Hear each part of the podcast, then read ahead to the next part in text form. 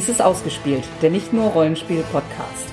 Heute in unserer neuen Reihe Reihenfolgen Rivers of London.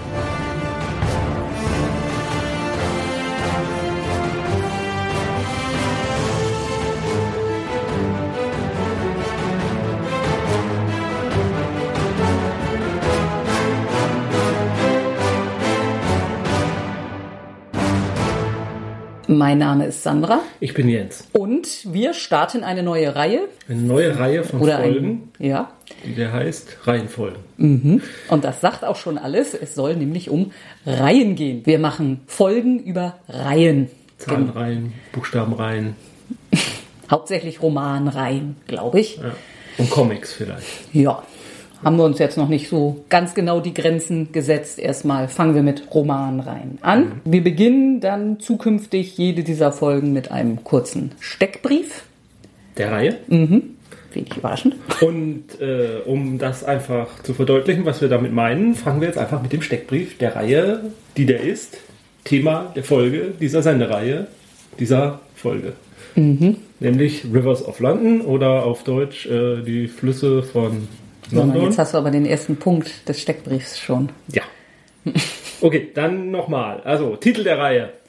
Rivers of London. Autor. Ben Aronovich. Anzahl Romane. Sechs. Der siebte erscheint im September. Es ist kein Ende in Sicht. Erscheinungsjahr. 2011 ist der erste erschienen. Im Schnitt macht das einen Roman pro Jahr. Und gibt's noch mehr?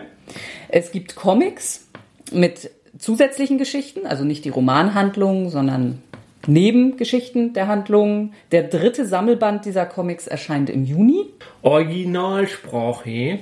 Englisch ist auch auf Deutsch übersetzt. Der sechste, also der im Moment aktuellste Roman, erscheint in Kürze Anfang Mai. Genre. Urban Fantasy. Hauptperson. Police Constable Peter Grant, Magier in Ausbildung. Sidekick, der eigentlich viel cooler ist.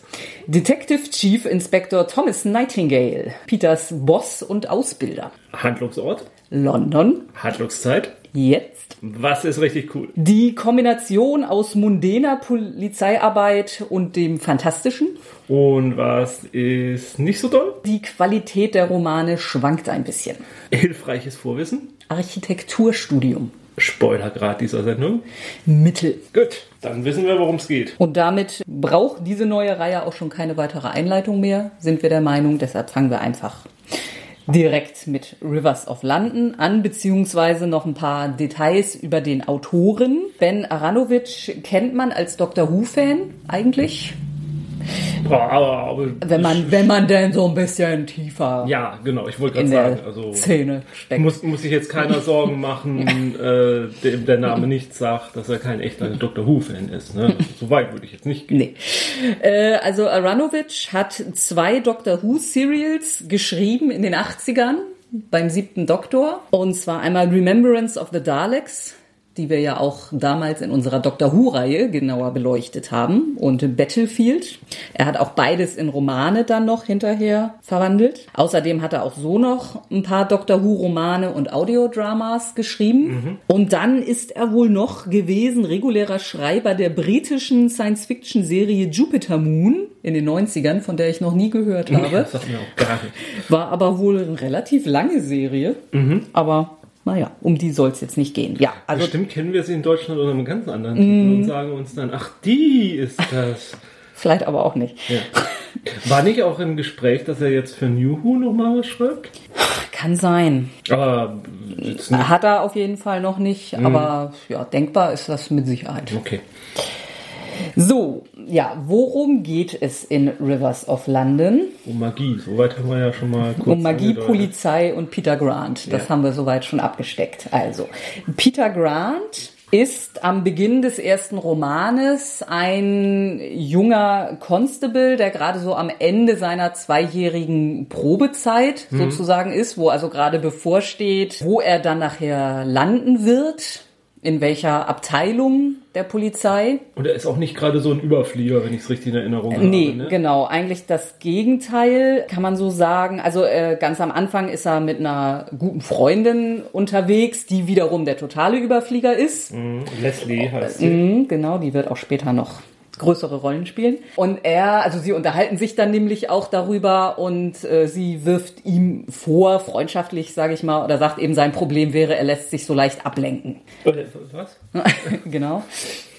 Äh, wenn ich es richtig in Erinnerung habe, geht es eigentlich im ersten Kapitel von Rivers of London, Titel der, des ersten Romanes, auch damit los, dass er irgendwie ein, äh, eine Plakette, so eine Denkmalplakette liest von, von irgendeinem Gebäude. Also er und Leslie sind abgestellt, um einen, einen Tatort zu bewachen. Im Prinzip, also undankbarer Job, müssen da einfach stehen. Und ich glaube, ja, ich glaube, die Beweisaufnahme ist im Großen und Ganzen abgeschlossen.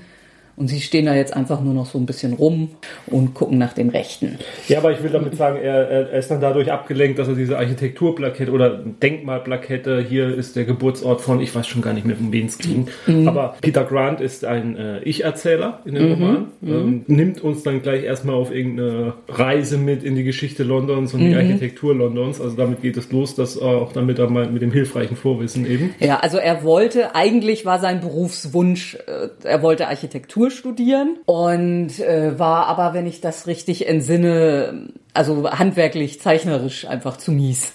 So, das hat ihm irgendwie völlig gefehlt, glaube mhm. ich. Und ja, dann hat er das zweitbeste gemacht und ist zur Polizei gegangen. Zu seinem Hintergrund vielleicht nochmal. Seine Mutter ist aus Sierra Leone. Sein Vater hingegen ist ein weißer Jazzmusiker, der alkohol- und drogenkrank ist aber also das klingt jetzt ganz schrecklich, aber er hat eigentlich eine relativ behütete Kindheit. Er hat also sein, sein Vater ist ein, wie nennt man das, ein Functional, also ein, funktioniert im Leben, sagen wir mal so, halbwegs. Ja. Er hat seine Musikkarriere zwar mehr oder weniger ruiniert. Und seine aber, Zähne. Ja.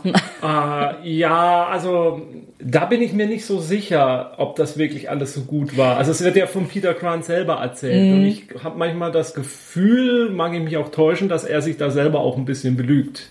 Mhm. Also, dass er dann die Geschichte von seiner Kindheit dann doch ein bisschen besser darstellt, als sie ist. Auf der anderen Seite muss man sagen, ja, äh, er hat ja, er ist ja in die richtigen Bahnen gekommen. Ja, äh. ja. Also seine Mutter ist auch, also äh, da wird immer äh, recht liebevoll drauf eingegangen, diese Herkunft aus Sierra Leone, dass er dann manchmal so sagt, er hat das Gefühl, also irgendwie in Sierra Leone, er ist mit jedem da verwandt also weil seine Mutter halt ständig, sage ich mal, Care-Pakete schickt an Cousinen dritten Grades und vierten Grades. Ja, auch in London haben sie wohl eine unglaublich weit verzweigte Familie, mhm. die von seiner Mutter auch sehr stark zusammengehalten wird. Also seine Mutter ist, ist sehr, sehr familienorientiert. Mhm.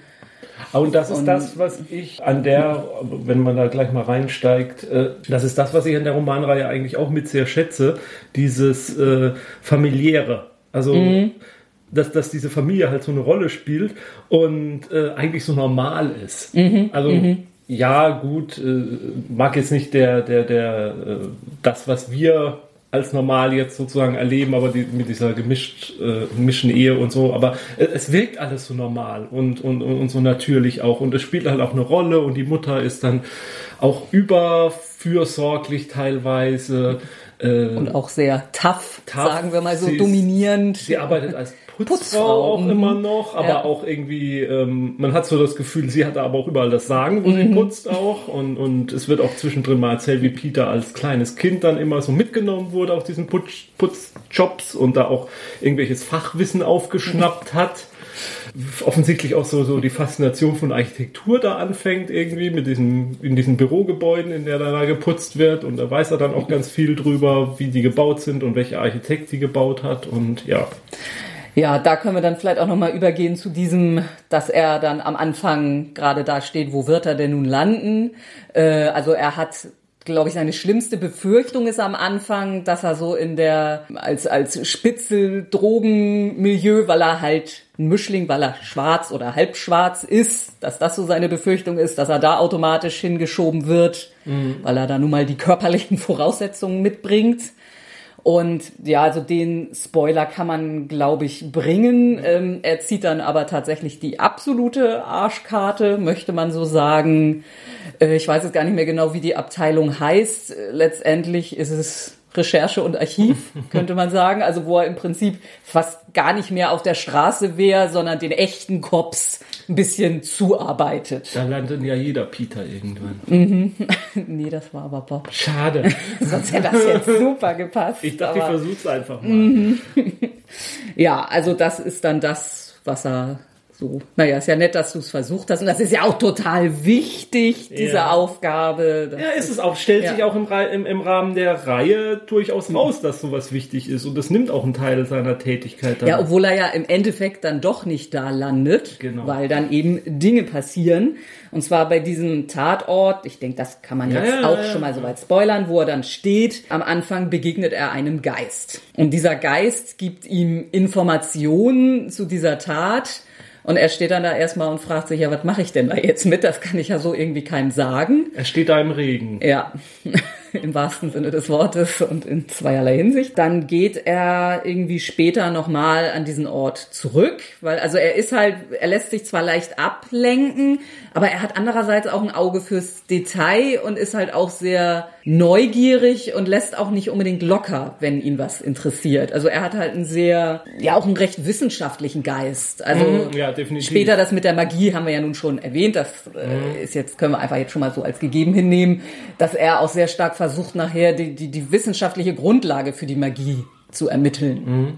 So, naja, und dann geht er da nochmal hin und dann trifft er einen merkwürdigen Mann in sehr altmodischer Kleidung. Ja, also der viel zu, zu gut gekleidet ist für die Zeit irgendwie und ja, der ihn dann aber auch, glaube ich, sofort anspricht und sich als Polizist zu erkennen gibt. Ja, lange Rede, kurzer Sinn. Er landet dann in dieser Abteilung von Thomas Nightingale, dessen Abteilung bisher genau aus ihm bestand. Und er ist ein, ein Überbleibsel aus alten Zeiten. Also die, die London Police hat offenbar schon sehr lange eine, eine Magieabteilung, die früher auch relativ groß war. Aber ich weiß nicht, ob wir jetzt schon, ist das zu groß ein Spoiler, wo die hin sind? Es ist, also die haben halt auch im, im, im Zweiten Weltkrieg gekämpft. Äh, auch äh, der Nightingale hat da gekämpft.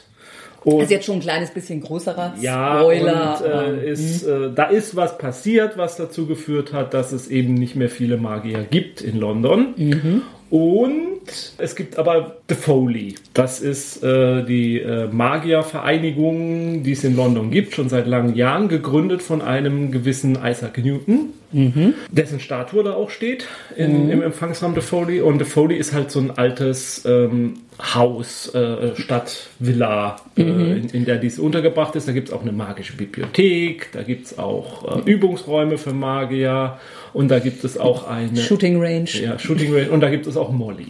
Ja, genau. Also in diesem Folly hat bisher Nightingale alleine seinen, seinen Arbeitsplatz und seine Heimat, also der wohnt da, ja, zusammen nur mit Molly, einer etwas merkwürdigen Haushälterin, die irgendwie nicht so ganz normal menschlich ist. Da ist was, da ist mehr, als auf den ersten Blick scheint. Oder eigentlich scheint es auf den ersten Blick schon so, als wäre da mehr.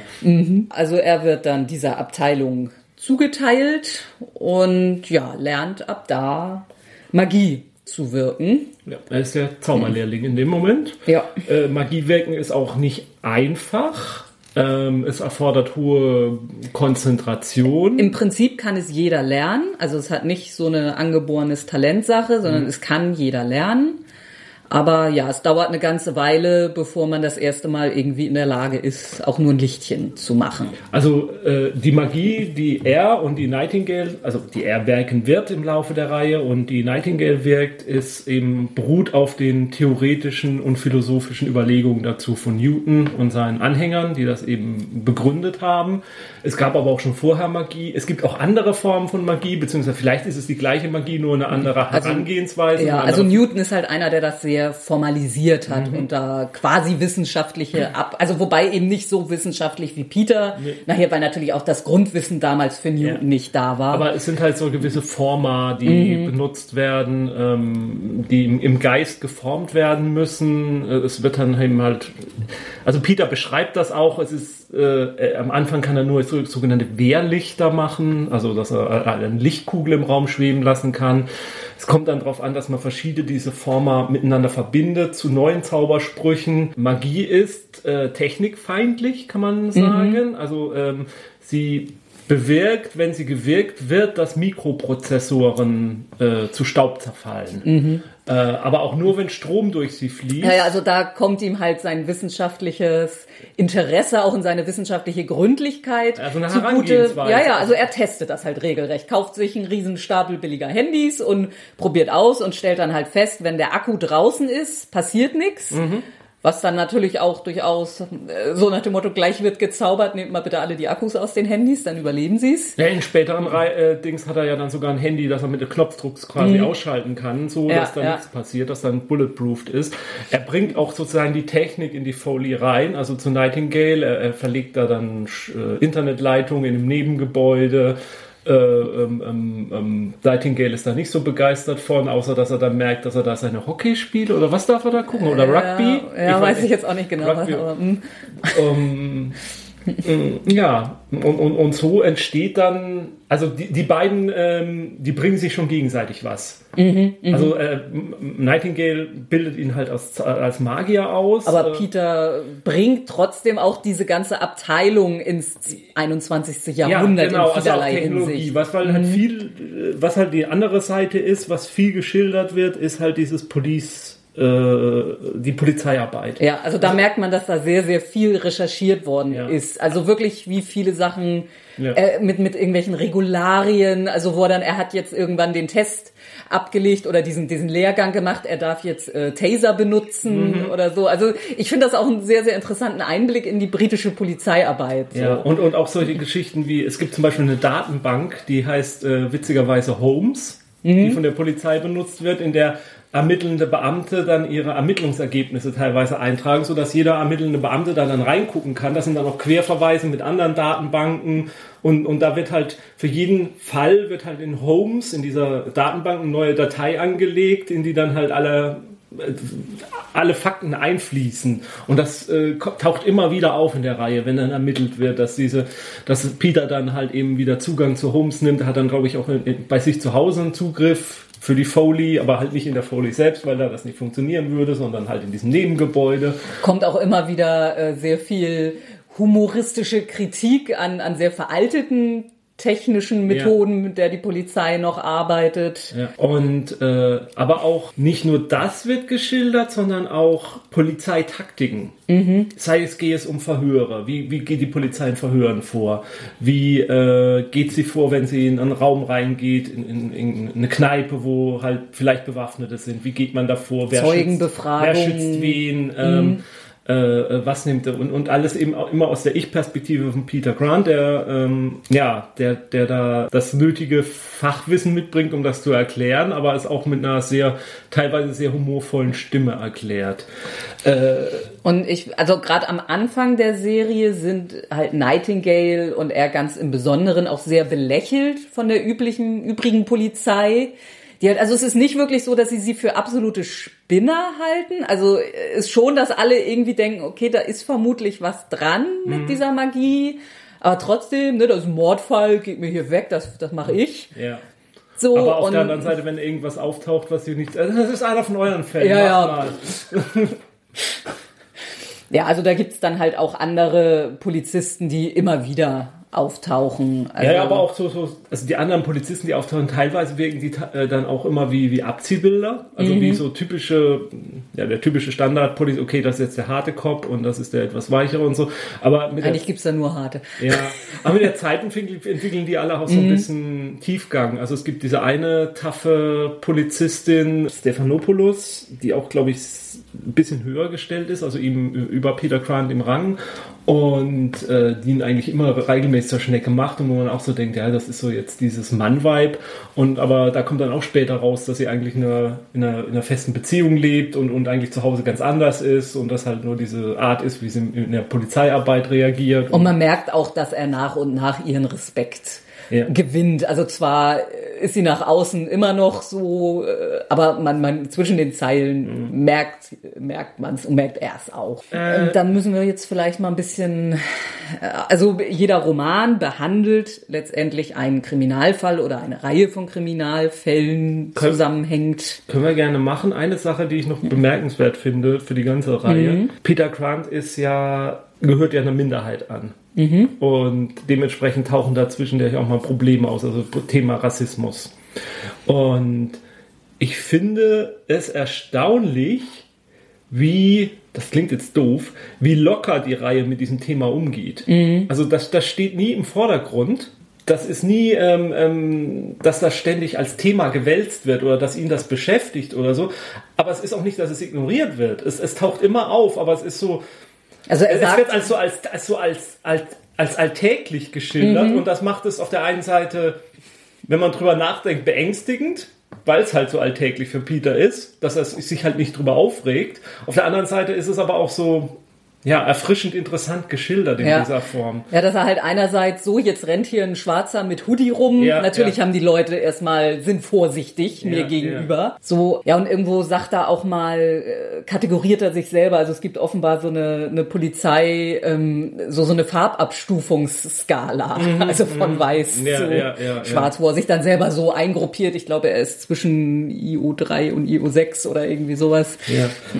Und äh, also das fand ich, und es gibt einen Roman, ich glaube, das ist äh, ein späterer Roman, Foxglove Summer, da taucht ein schwuler Charakter auf.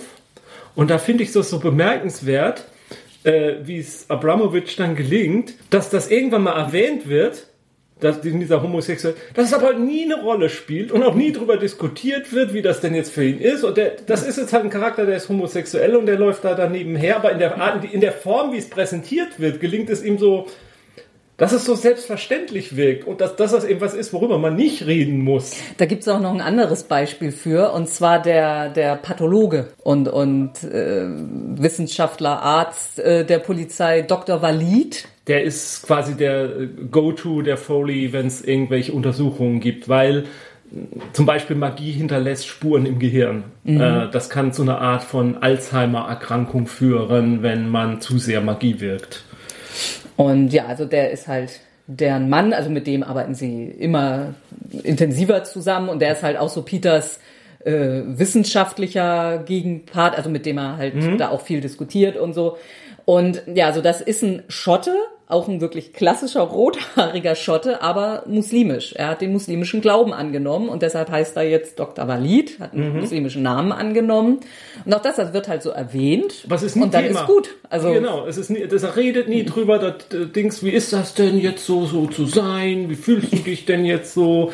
Und äh, ja, das macht das Ganze mit diesem familiären Hintergrund halt auch, wenn dann mal wieder Familienbesuche anstehen, aber auch das, das macht das alles so, so fließend natürlich, also den, den Hintergrund. gute Überleitung, das Übernatürliche. Das Übernatürliche.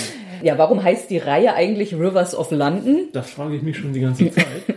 Nicht nur, weil es Flüsse in London gibt, sondern auch, und das spielt gleich im ersten Roman eine sehr große Rolle, jeder Fluss, vermutlich auf der ganzen Welt, aber hier geht's halt hauptsächlich um die in London, hat einen eigenen Spirit. Und äh, das sind nicht einfach nur Geisteswesen, das sind manifestierte, also die werden geboren auf vermutlich natürlichem Wege und wachsen. Und also im Prinzip sind sie wie Menschen mit einem kleinen Bonus. Also so wirken sie auf jeden Fall. Und ja, und, also die, diese Geister dieser Orte oder Flüsse, die verändern sich auch mit den Jahrzehnten und Jahrtausenden. Die können mal anders werden, aber da ist schon ein gewisser Beharrungseffekt drin in deren Wesen einfach, was sie dann halt auch widerspiegeln. Ähm, und, und, und wie sie dann auch handeln. Ja. Und es gibt einmal äh, Vater Thames, der aber außerhalb Londons eigentlich ist und seine relativ große Familie hat und die äh, die aber wirklich die Rolle spielen. Das ist Mutter Thames mit ihren vielen, vielen Töchtern. Und ja, also jede dieser Töchter hat irgendwie einen Nebenfluss oder Flussabschnitt. Da muss man jetzt besonders herausstellen Beverly Brooks, mit der Peter quasi sofort gleich ein sehr, Inniges Verhältnis. ja, sagen wir hat. es mal so. Aber ähm, auch zum Beispiel äh, Fleet, die ähm, sozusagen die Presse auch ein bisschen mitkontrolliert. Ähm, Tyburn, Tyburn Lady so- Tyburn ist so ein bisschen so seine größte Gegenspielerin Ja, von den ja. Flüssen, aber die also sehr reich ist und, und teilweise auch auf der ganz oberen Ebene die Polizei kontrolliert Ja, ja. und die Wirtschaft und also die ist eine, hat eine ordentliche Machtposition. Und das Stadt. spielt auch, also diese Form von Übernatürlichem spielt eigentlich auch eine relativ große Rolle, auch in anderen Formen. Also dieses, äh, dieser, ich glaube, er, Peter Grant bezeichnet es oft als Spirit Loki, also als Geist eines Ortes, der sich halt als Wesenheit oder Mensch manifestiert. Das ist nicht nur bei den Flüssen so, sondern das ist auch in anderen Stellen taucht das auf. Also das ist äh, mit eigentlich eine der Hauptformen von übernatürlichem Wesen. Es gibt aber auch noch Feen und dergleichen. Wie nennt er die? Diese Un- Underground. Den- Also es gibt tatsächlich im Londoner Untergrund eine Rasse, die da lebt, sozusagen. Es gibt die relativ klassische Feenwelt. Aber stimmt, also das, was hauptsächlich auftaucht und eine große Rolle spielt, sind diese Rivers, diese Spirits in irgendeiner Form und Magier, die es dann doch noch gelegentlich mal gibt. Es sind auch tatsächlich mal Vampire aufgetaucht, aber wirklich nur ganz, ganz am Rand. Das hatte ich schon wieder völlig vergessen Ja, ja, ja. so eine geringe Rolle spielen die. Und ansonsten also keine Wehrwesen in dem Sinne bisher. Oder wenn, dann höchstens, dass da mal ein Magier irgendwie was oder so. ja, genau. Also es gibt halt eben auch andere Magier und einer Und dieser ist, äh, ja, Magier ist äh, der Hauptgegenspieler der ganzen Reihe. der ganzen. Reihe und das ist äh, The Faceless Man. Ähm, der legt sich relativ früh auch direkt mit Peter an. Peter überlebt diese Zusammenstöße glücklich, ähm, aber der kämpft erstmal auf einer ganz anderen Machtstufe, Level als Peter. Äh, der ist so mächtig oder noch mächtiger vielleicht äh, wie Nightingale. Und Nightingale ist schon verdammt mächtig. Ja. Und der hat halt so, der spinnt so seine Intrigen, ähm, manipuliert andere, nutzt Firmen und Firmengeflechte, um für sich zu arbeiten. Äh, er wird halt aufgespürt einmal durch seine magischen Hinterlassenschaften, aber man ermittelt halt auch gegen ihn, weil man versucht herauszubekommen, in welchen Firmen ist er beteiligt. Äh, Und so richtig, was der eigentlich will, weiß man auch immer noch nicht so wirklich. Also so den, den großen Masterplan. ist noch nicht so rausgekommen. Also bisher hat man so, er will Macht. Ja, gut, das ist offensichtlich. Er diese, wozu aber, er diese Macht dann am Ende des Tages nutzen will, nee, das ist noch nicht so nicht so deutlich geworden. Ja, und also wie gesagt, jeder Roman behandelt irgendeinen Kriminalfall. Manchmal steckt er da letztendlich hinter, manchmal nicht.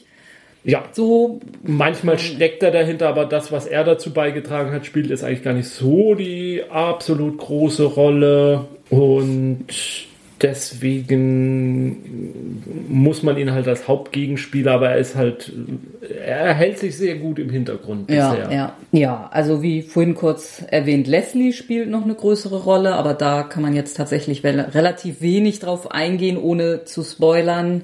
Die macht noch eine große Wandlung durch, sagen wir es mal so.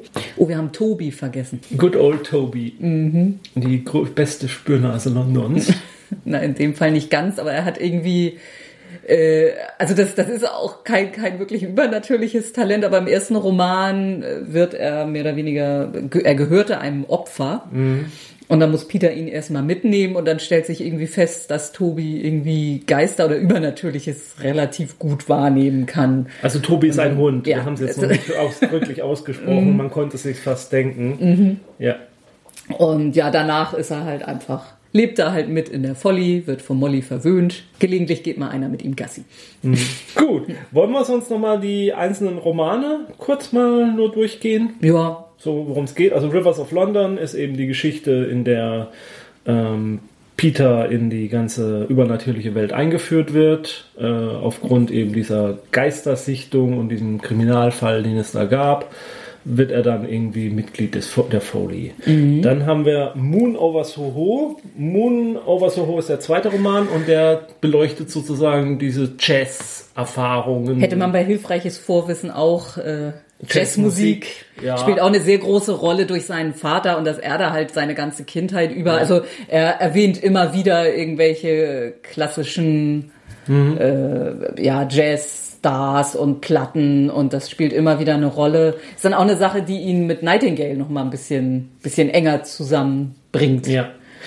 Äh, ansonsten Moon over Soho äh, als Fall kann man da jetzt groß was sagen, was er schildert. Es geht um die Vergangenheit von London, ein bisschen mhm. um die Clubszene in den 40er, 50er Jahren. Ähm, das hat Auswirkungen auch um die Machenschaften des Faceless Man. Eigentlich mhm ziemlich stark auch. Mhm, mh. Whisperers Underground, äh, Untergrund, kann man schon sagen. Ja. Da geht es tatsächlich um mhm. äh, den Untergrund, das, was du erzählt hast, dass es da so eine Rasse von äh, ähm, Wesen gibt, die unter London leben. Aber das ist ja krass, ist eigentlich, also es sind ja, Menschen, es, es sind Nee, ja. nicht, nicht, nicht so ganz richtig. Okay. Ähm, ja, und also da spielt dann auch äh, mehr noch ein Thema, ähm, dass die Folly oder diese Polizeiabteilung auch so ein bisschen diplomatische Funktion erfüllt. Mit anderen Ländern. Zwischen den, na nicht Ländern, sondern den anderen Bewohnern Londons, die nicht so ganz der menschlichen Rasse angehören. Ja. Und äh, es taucht zum ersten Mal eine FBI-Agentin mhm, auf, mhm, äh, was so zum ersten Mal einen ganz kleinen Einblick dann liefert, dass es wohl in anderen Ländern, das meinte ich, auch so Arten von Foley-Tätigkeiten mhm. gibt. Dann haben wir den vierten Roman Broken Homes. Den finde ich übrigens mit so am, ähm, ja. Nicht so gutesten.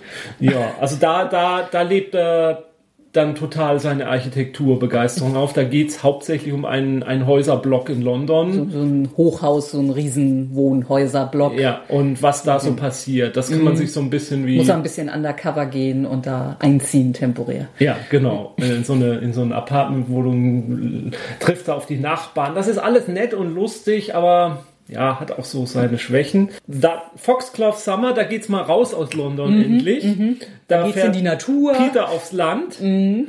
Und es geht um ein Verschwinden von Kindern ähm, mit eventuell übernatürlichem Hintergrund. Äh, das ist so der Roman, muss ich sagen, den habe ich gelesen und dann kam ich zur letzten Seite und sagte, äh, wieso ist das jetzt das Ende irgendwie? Das war so, am Schluss hatte ich so das Gefühl, er wusste nicht mehr, was er jetzt machen soll und dann wurden sie halt gerettet am Schluss. Von, von sagen wir Mo.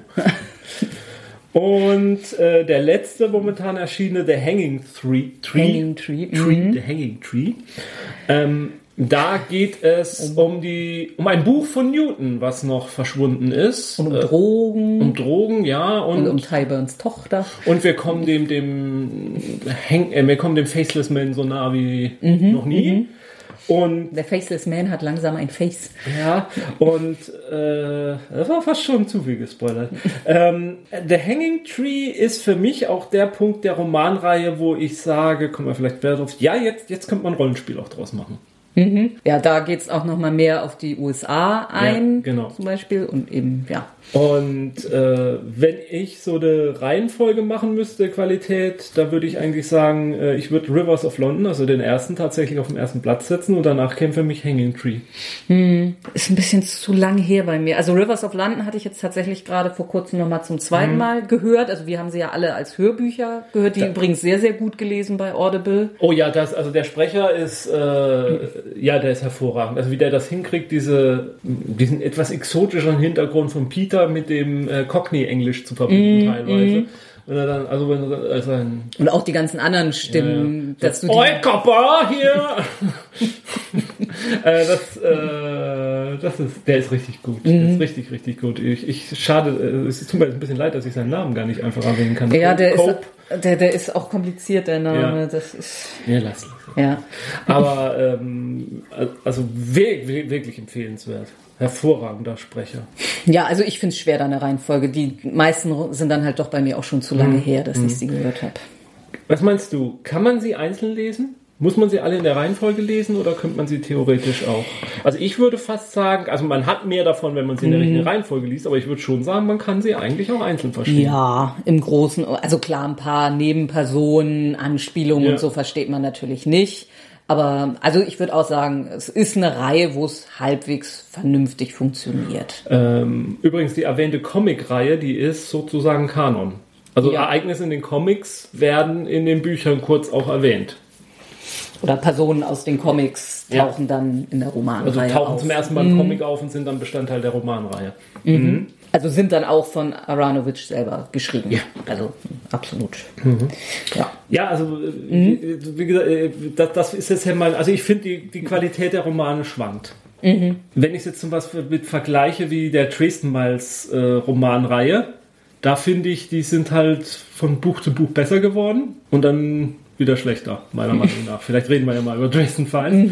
Und, und bei ihm finde ich, ist es so total schwer. Da ist man, da ist auch wieder ein Highlight drin, dann ist wieder nicht so. Und ich finde, also was ich ihm vorwerfe ein bisschen mit der Roman, ich finde so die, die, also bei Foxglove Summer ist mir am schlimmsten aufgefallen, aber ich finde so das Finale ist meistens immer ein bisschen so ein, so ein Letter. Mir gefällt viel lieber, wenn er anfängt zu ermitteln und von seiner Ermittlungsarbeit schildert oder wie er jetzt gerade auf dem, wieder irgendwelche Versuchsreihen laufen hat. In Foxglove Also Summer- die Details, die Ja. sind oh, also Ja. immer unglaublich in. Foxglove Summer baut er so ein Ortungssystem auf für Magie oder im, im, in, in, der, in der Pampa irgendwie und wie er das macht und wie, wie er das da, was er sich da für Gerätschaften holt und wie er das plant und durchrechnet, wie das sein müsste und so. Das finde ich total cool. Also ich, äh, ich würde neben Doctor Who gerne mal einen richtigen Science-Fiction-Roman von Aronovich lesen. Ich glaube, das könnte er richtig gut. Also der, der kann sich so richtig gut in Der diese Detailverliebtheit. aber, aber es dann auch in der Form zu schildern, dass es interessant klingt und nicht runtergeleiert wie, wie ein, Datenblatt. Ja, ähm, du hattest es eben schon so kurz angesprochen. Wir wollen am Ende dieser Folgen in unserer Reihe äh, einmal ein bisschen eingehen auf die Spielbarkeit der Reihe. Also kann man in diesem Universum, könnte man da gut drin Rollen spielen? Ja, und ich sage ja. Ja, definitiv. ich, kann man wirklich gut. Ich meine, wie man das mit dem Magiesystem macht, das muss man natürlich ein bisschen sehen, aber ja, aber ich, es eignet sich schon relativ gut für ein freies, also für, für ein Ja. relativ freies Magiesystem. Also, äh, weil, ja, ähm, man müsste halt diese, diese Form dieses Rückschlags, den es gibt. Also, dass Mhm. man, wenn man halt zu viel Magie wirkt und da zu sehr mit rumschlägt und da unvorsichtig ist, dass das halt das, das Gehirn verletzt irgendwie. Diese Form von müsste man in der Spielmechanik unterbringen. Mhm. Ja. Ansonsten könnte man, wenn man es jetzt mit Fate machen würde, im Prinzip jede Form der Magie so als Stunt oder sowas. Irgendwie, das kann man, weil tatsächlich muss man ja jede einzelne Form lernen. Irgendwie so. Ja. Das könnte man sehr gut Aber machen. auch ähm, jetzt mit dem White Wolf-System zum Beispiel mit einem Mhm, Paradox-Rückschlag. Äh, man würde es nicht Paradox nennen, weil es anders funktioniert. es Mhm, ist nicht so, wenn Zeugen da sind, dann. Ähm, Nö, das ist da eigentlich relativ wurscht. ja. Also, Nee, äh, es, ist, ist deswegen nicht wurscht, weil man. Äh, weil es nicht erwünscht ist. Nein, So, ja, aber- und weil man ja nachher einen Polizeibericht schreiben ja, muss. ja, ja, uh, der Papierkram. Also wenn man tatsächlich äh, Foley-Beamten spielen würde, müsste irgendwie dieses, diese Form eingebaut werden, dass es eben, äh, dass man eben auch Papierkram erledigen muss und dass man Ärger mit Vorgesetzten kriegt und dass das dass das Budget eine Rolle spielt. Also was, wo, wo es vielleicht auch rankommt an eine Romanreihe, aber ein Rollenspiel dazu es gibt, ist äh, äh, Laundry Files. Laundry Files, danke. äh, also diese, diese Bürokratie und auch, dass man jede Ausgabe rechtfertigen muss, wenn Sachbeschädigungen kommen, wer haftet dafür? Äh, oh, ein Zivilist ist verletzt worden, macht sich jetzt die Polizei, äh, äh, kommt da jetzt ein, ein, Zivilrechtsprozess auf die Polizei zu? Haben sie auch einen Bericht schon drüber geschrieben, sofort einen Aktenvermerk machen? Die Bürokratie. Also die Bürokratie schlägt in, diesem Roma in dieser Reihe gnadenlos zu, ist manchmal vielleicht sogar ein größerer Gegenspieler als der Faceless Man. Und äh, das, das müsste unbedingt in einem Rollenspielsystem in irgendeiner Form mit drin sein dann. äh, Ja. Weil, was es als Welt halt auch fassbar macht, ist jetzt dass diese Internationalität. Also mittlerweile wissen wir, in den USA gibt es The Boys, äh, die da irgendwie mit Magie äh, rumarbeiten. Äh, wir wissen über russische aus dem Zweiten Weltkrieg, da taucht jemand auf. Äh, Night Witches. Night Witches. Eigentlich äh, äh, Kampfpilotin, aber in dem Zusammenhang jetzt hier in der Romanreihe äh, tatsächlich Witches. Und die Deutschen haben irgendwas gemacht im Zweiten Weltkrieg. Äh, da weiß man nicht viel von. Ich wünsche mir tatsächlich mal ein Spin-off, in dem die Abenteuer von Nightingale im Zweiten Weltkrieg dann mal aufgearbeitet werden, was da tatsächlich passiert ist. Äh, wobei ich könnte mir auch vorstellen, dass man da einfach ähm, die Milkweed äh, Romane nimmt und damit da reinpackt irgendwie, dass man das verbindet. Äh, Milkweed ist eine Romanreihe, die, die mit Supermenschen und Magier. Also Ich glaube, die haben wir mal geliebt. ja, Supermenschen. Äh, die Deutschen bauen sich Supermänner, die Engländer äh, haben äh, äh, Zauberer und das Ganze führt dazu, dass der Zweite Weltkrieg noch viel furchtbarer wird und das danach kommt auch nicht gerade erstrebenswert ist.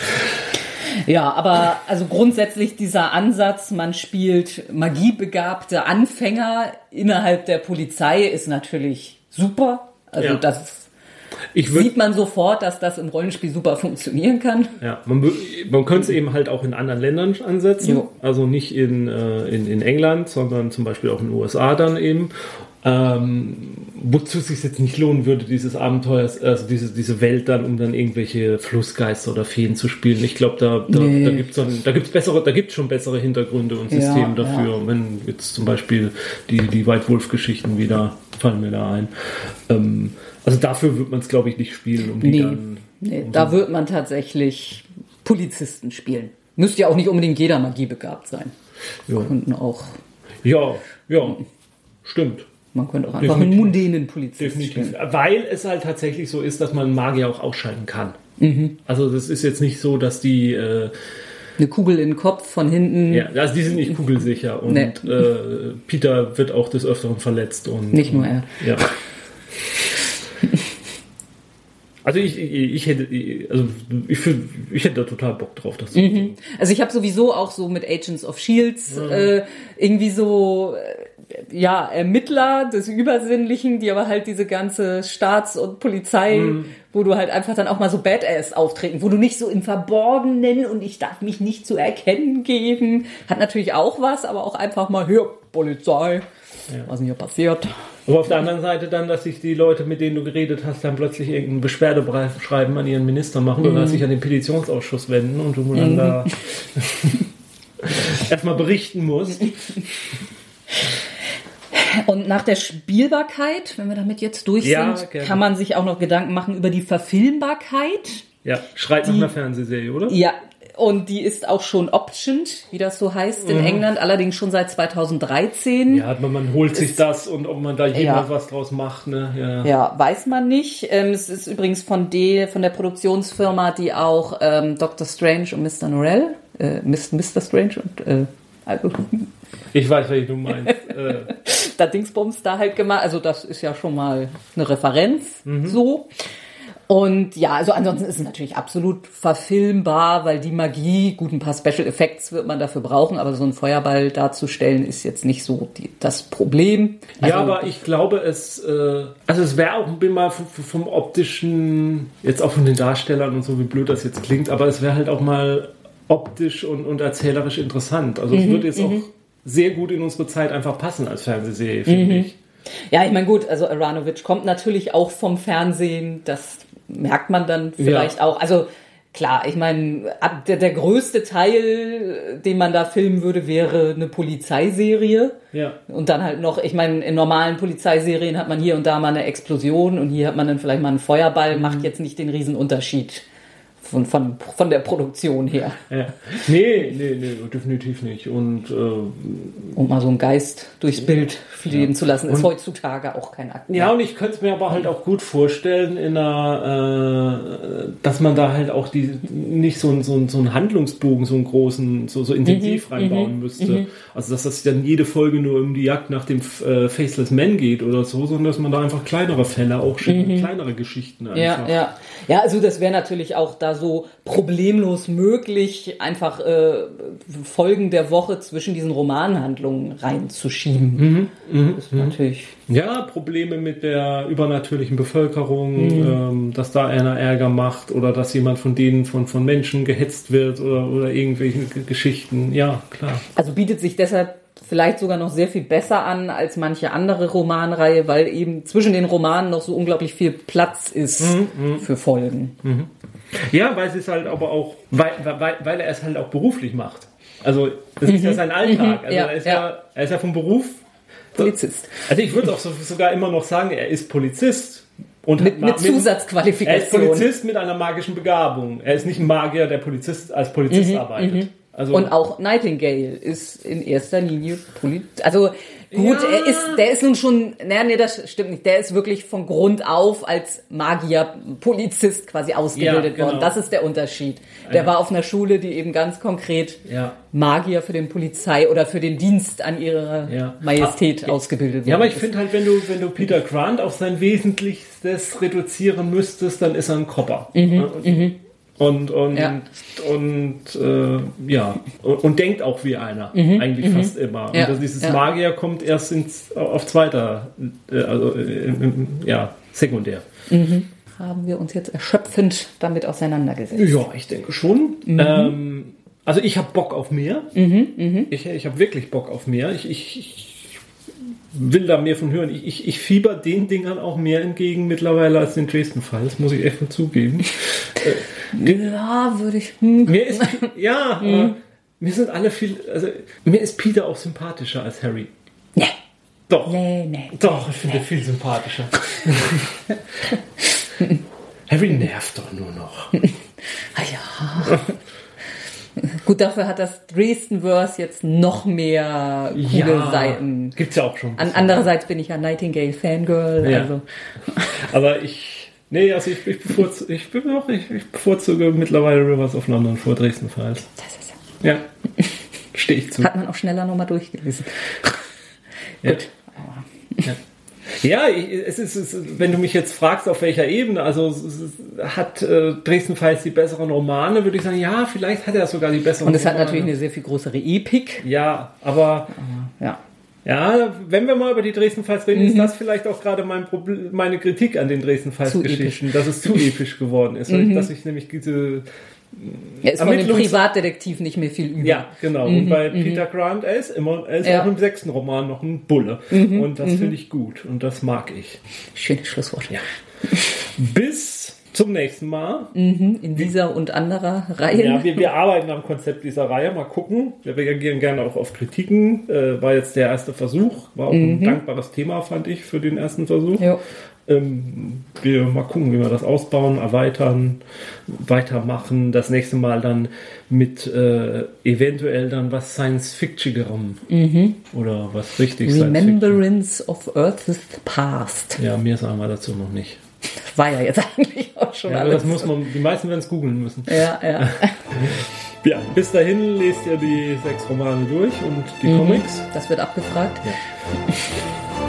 Tschüss.